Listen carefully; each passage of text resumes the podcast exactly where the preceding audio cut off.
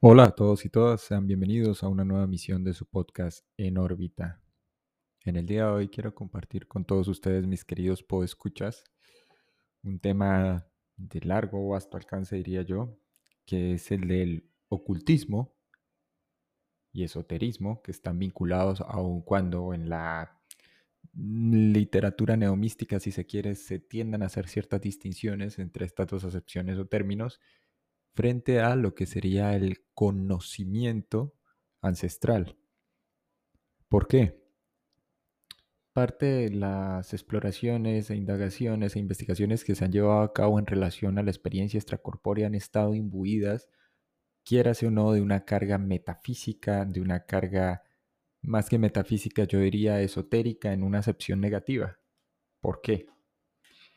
Para bien o para mal, la mayoría de todos nosotros, me refiero a los occidentales, hablo entonces de gran parte de Latinoamérica, Europa, la Unión Americana, eh, nos vemos influidos y bebemos directamente de fuentes un poco más antiguas, si se quiere, y curiosamente en el caso de Europa, que es donde confluyen todas estas fuerzas y dan origen luego a eso que se conocería como el ocultismo, ¿sí? A partir de las ideas de Rudolf Steiner y de eh, Madame Blavatsky, la famosa cofundadora de la teosofía, de la sociedad teosófica, pues esto va a dar origen a la proliferación de cantidad de organizaciones y instituciones de carácter secreto o hermético, ¿cierto? Pero también lamentablemente va a generar un sincretismo que sobremanera, diría yo, lo que hace es torpedear cualquier tipo de posibilidad de indagar o de explorar de manera auténtica u honesta fenómenos que habían sido asociados luego, por ejemplo, en Estados Unidos y parte de Europa, cuando se intenta desarrollar al modo de una ciencia la parapsicología. Por poner un ejemplo, se me ocurren las investigaciones que adelantó el psicólogo, luego acuñado como parapsicólogo Joseph Berrain en la Universidad de Duke en Estados Unidos, eh, con el famoso juego de cartas Zener, y otros investigadores más que estaban tratando de generar un campo específico a partir de diferentes disciplinas y saberes para intentar entender aquello que a la fecha resultaba inexplicable o que bien caía en el terreno de la charlatanería.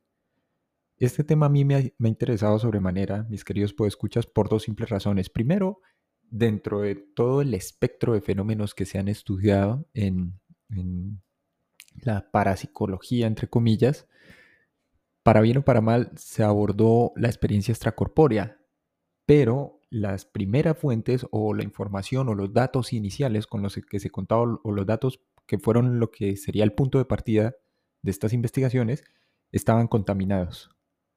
Había obviamente un sesgo que impedía hacer una verificación o confirmación de esta información porque todo ya estaba eh, tamizado o había pasado por el filtro de la teosofía que aún cuando no se entienda muy bien de qué va este asunto, filtró y permeó diferentes esferas de actividad humana. Naturalmente contó con apoyo, con subvención en su momento para su desarrollo y expansión no solo en Europa, sino en Estados Unidos, y de ahí pues naturalmente bajarían todos esos movimientos con diferentes vertientes y variantes hacia Latinoamérica. ¿Qué es lo que ocurre entonces? ¿Y, y por qué hay que contextualizar un poco?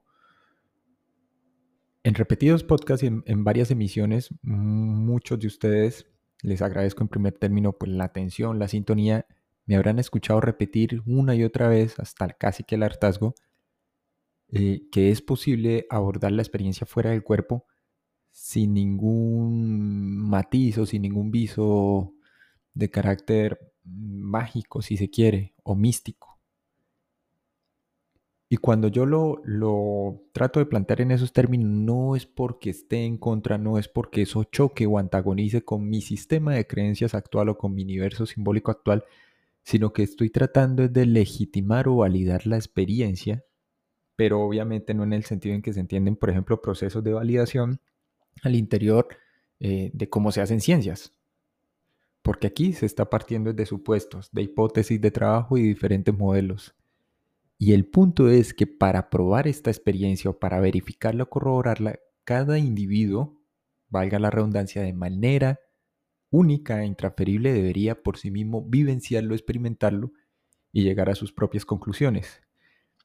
Algo curioso es que nos encontramos eh, hoy en día, gracias a la Internet, eh, con montones de personas que se presentan como expertos en este campo, en estos temas, y sin embargo, las variaciones de interpretación en relación a la experiencia extracorpórea tienen que ver precisamente con el sistema de creencias, con el conjunto de ideas preconcebidas o no que tiene cada uno de ellos.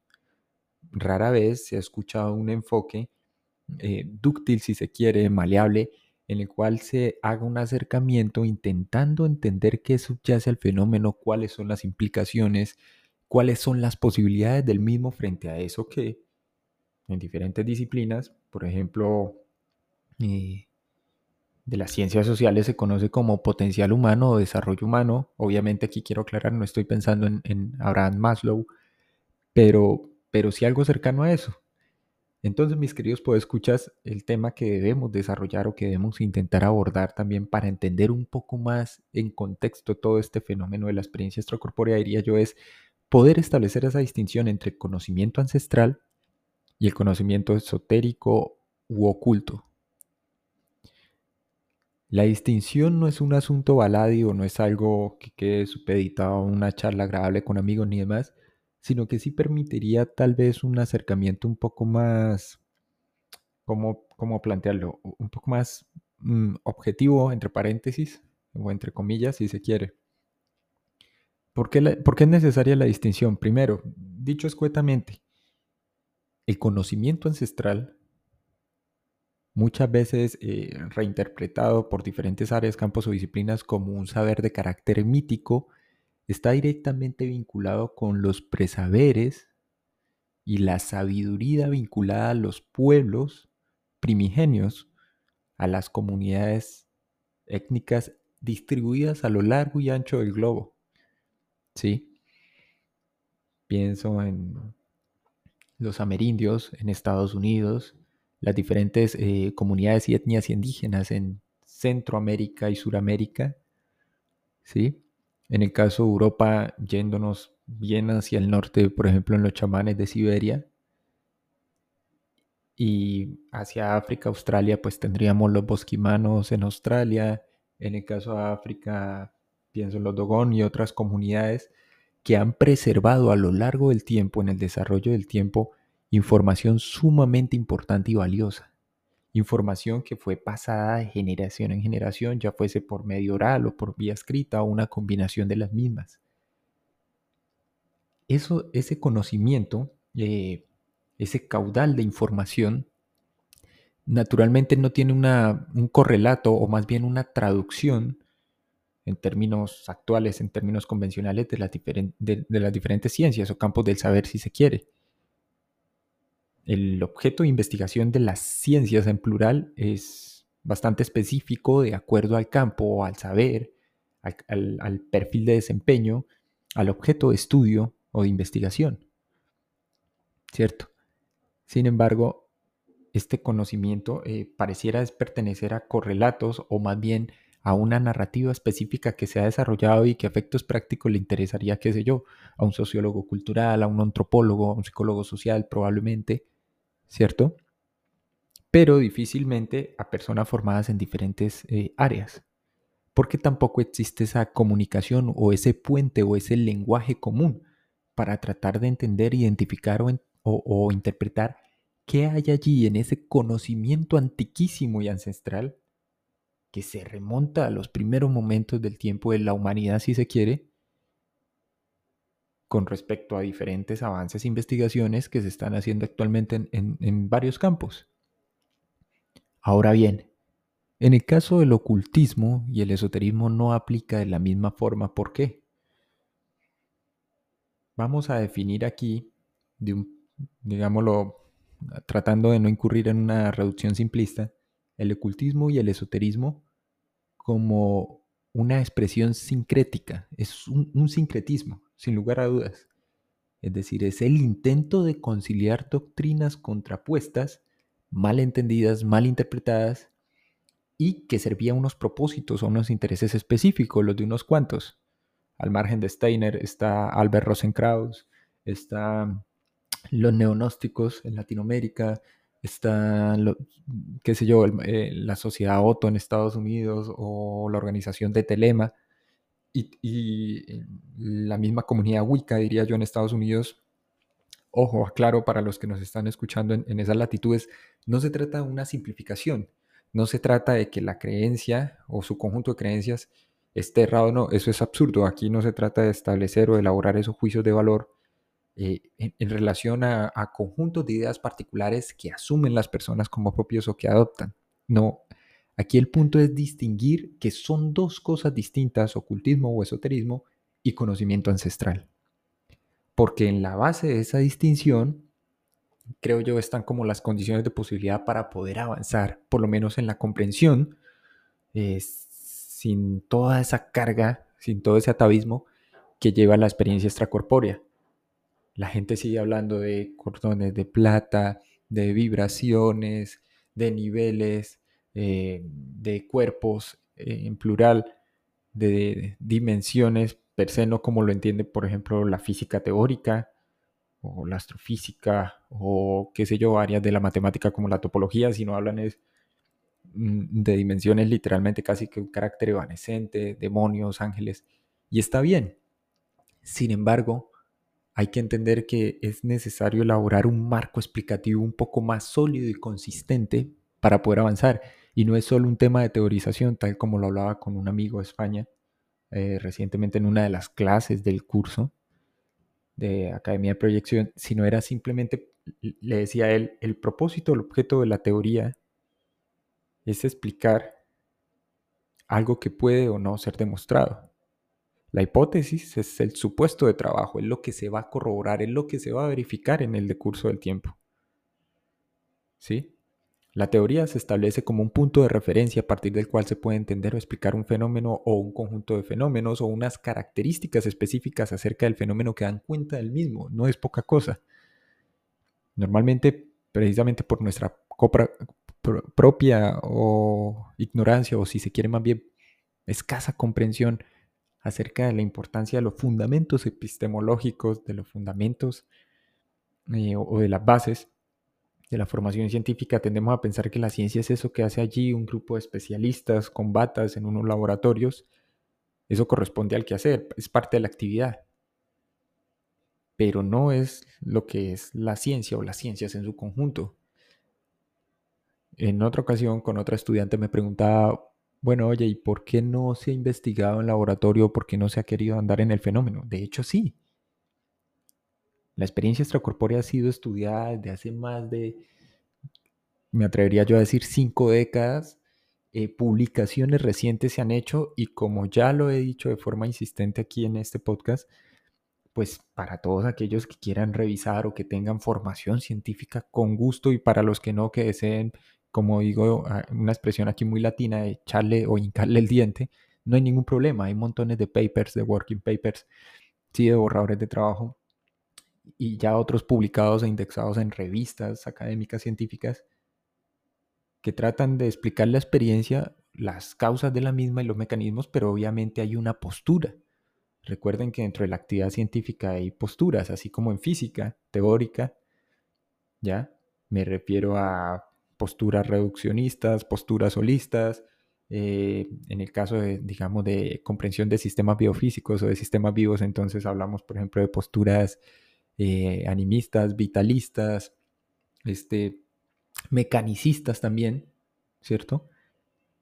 Y no hay ningún problema con ellos, son simplemente modelos, formas de acercarse, son formas de abordar el fenómeno y también de interpretación que en parte hay que entender hay una cosa que se llama consenso intersubjetivo, que es el que se establece de base para validar, mm, digamos, eh, métodos, metodologías de investigación y a su vez eh, la, ¿cómo decirlo?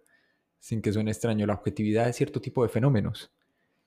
No hay nada seguro aún porque el estudio es incipiente, aun cuando se lleve cuatro o cinco décadas formalmente estudiando el fenómeno, ah, yo ya he mencionado en el podcast también a Olaf Blanket, un neurocientífico suizo-alemán, que creo yo es una de las personas que en laboratorio ha llevado a cabo más horas de prueba en relación al fenómeno. Sin embargo, de fondo, pues cualquiera que lea los publicables de Blanket se va a encontrar con, si es creyente per se del fenómeno, pues con la desilusión de que Blanket simplemente un plumazo al final dice, ok, esto está ocurriendo es siempre a nivel subjetivo.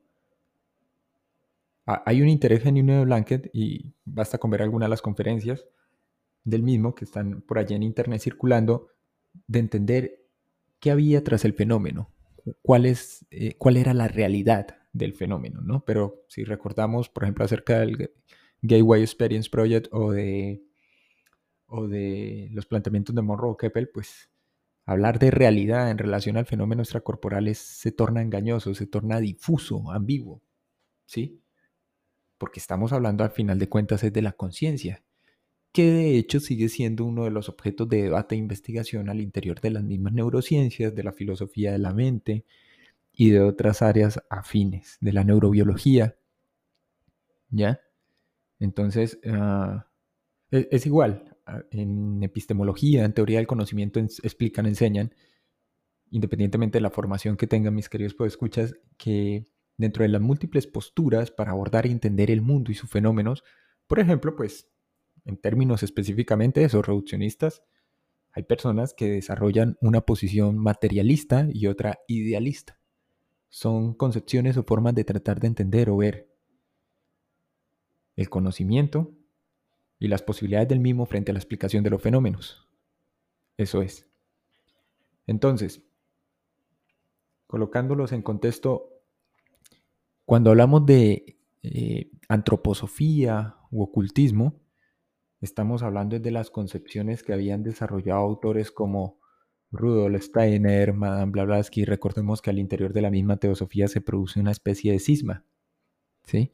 de una división, una extinción entre los planteamientos de Elena Blavatsky, que tiene una biografía, por no decir que autobiografía bastante rocambolesca y extraña, con toda suerte de aventuras que definitivamente, y lo digo en buen tono, para aquellos que sean teósofos y nos estén escuchando, daría para una muy buena película o una serie, porque es bastante fascinante, por lo menos desde el punto de vista narrativo. Sin embargo, cuando se lee un poco a fondo cualquiera de los textos que provienen o que emanan directamente del ocultismo, pues muchos de los lectores se, se decantan perdón, o se encuentran precisamente con que es una mezcla de orientalismo, tradiciones espirituales. Ojo, aquí no estoy hablando, ese es otro ejemplo, Allen Kardec y el espiritismo, eh, que tiene gran acogida en Europa y en Norteamérica y en Brasil, naturalmente, aquí para el caso del, del Cono Sur. ¿Qué es la cosa? Tratan de empaquetar de formular, y eso también lo hablaba con otro amigo, un conjunto de conocimientos que no habían adquirido y no habían logrado, y que en un campo o espacio de tiempo reducido, y esto es muy importante entenderlo, se le apropian. esto es propio, esto nos pertenece. ¿Y por qué es conocimiento hermético? En otro podcast hablaba del conocimiento prohibido u oculto, que es diferente al ocultismo. Son como categorías, si se quiere, y es necesario hacer la distinción porque este grupo de personas, Steiner, Rosenkraus, Blavatsky, eh, se me ocurre ahorita en este momento a Lester Crowley, se convencen de que es, es digamos, tal el, calado, el alcance, que esto no se puede entregar a la humanidad, que no se puede compartir con todos. Hay una expresión que ellos eh, ocupan bastante que es eh, las perlas o estas perlas de sabiduría y conocimiento no se le puede entregar a los puercos cerdos, haciendo alusión a que la mayoría de nosotros, neófitos en toda esa materia, eh, no estábamos lo suficientemente preparados. Sin embargo, es algo chistoso porque estas personas simplemente se apropian de algo que no terminan de entender y que de por sí ya viene mezclado, ya viene degluido, digerido. Ese es básicamente como el objeto eh, de, de este podcast. Naturalmente, como muchos de los podcasts que he compartido aquí, mis queridos escuchas, pues debe tener continuación para precisar fechas y demás. Basta decir, pues, después del, del medioevo, eh, coloquen ustedes más o menos entre el siglo XVII, XVIII, principios del siglo XIX, que comienzan a desarrollarse todas estas corrientes esotéricas y ocultistas. El esoterismo, en contraposición al conocimiento que por definición sería exotérico, pues está convencido de que la causa de los fenómenos y la explicación de los mismos eh, debe ser descrita o explicada o interpretada en términos de mecanismos internos. Hay algo de verdad allí, pero es precisamente por eso, porque proviene de una apropiación de un conocimiento que les precedió. Y que de plano y de plumazo pues eliminaron muchas cosas, mucho contenido, mucho elemento y dejaron otro. Mil gracias a todos por escuchar por vincularse, por estar en sintonía. Les recuerdo, cualquier duda, inquietud pueden escribir a norbitapodcast1.gmail.com o también a academia de proyección astral.gmail.com para los cursos que se vienen impartiendo eh, durante lo que va a ser junio, julio, agosto y pues dependiendo de cómo vaya, se van a continuar hasta lo que resta de este año. Los cursos tienen un componente teórico práctico. Los invito a que escriban dejen sus comentarios, recuerden eh, agregarnos en YouTube, estamos como en órbita podcast y en las diferentes plataformas de streaming como Spotify, Apple Podcast, Google Podcast, entre otros más, también en Amazon, Podimo ahora. Mil gracias a todos, un abrazo y nos veremos en una próxima emisión.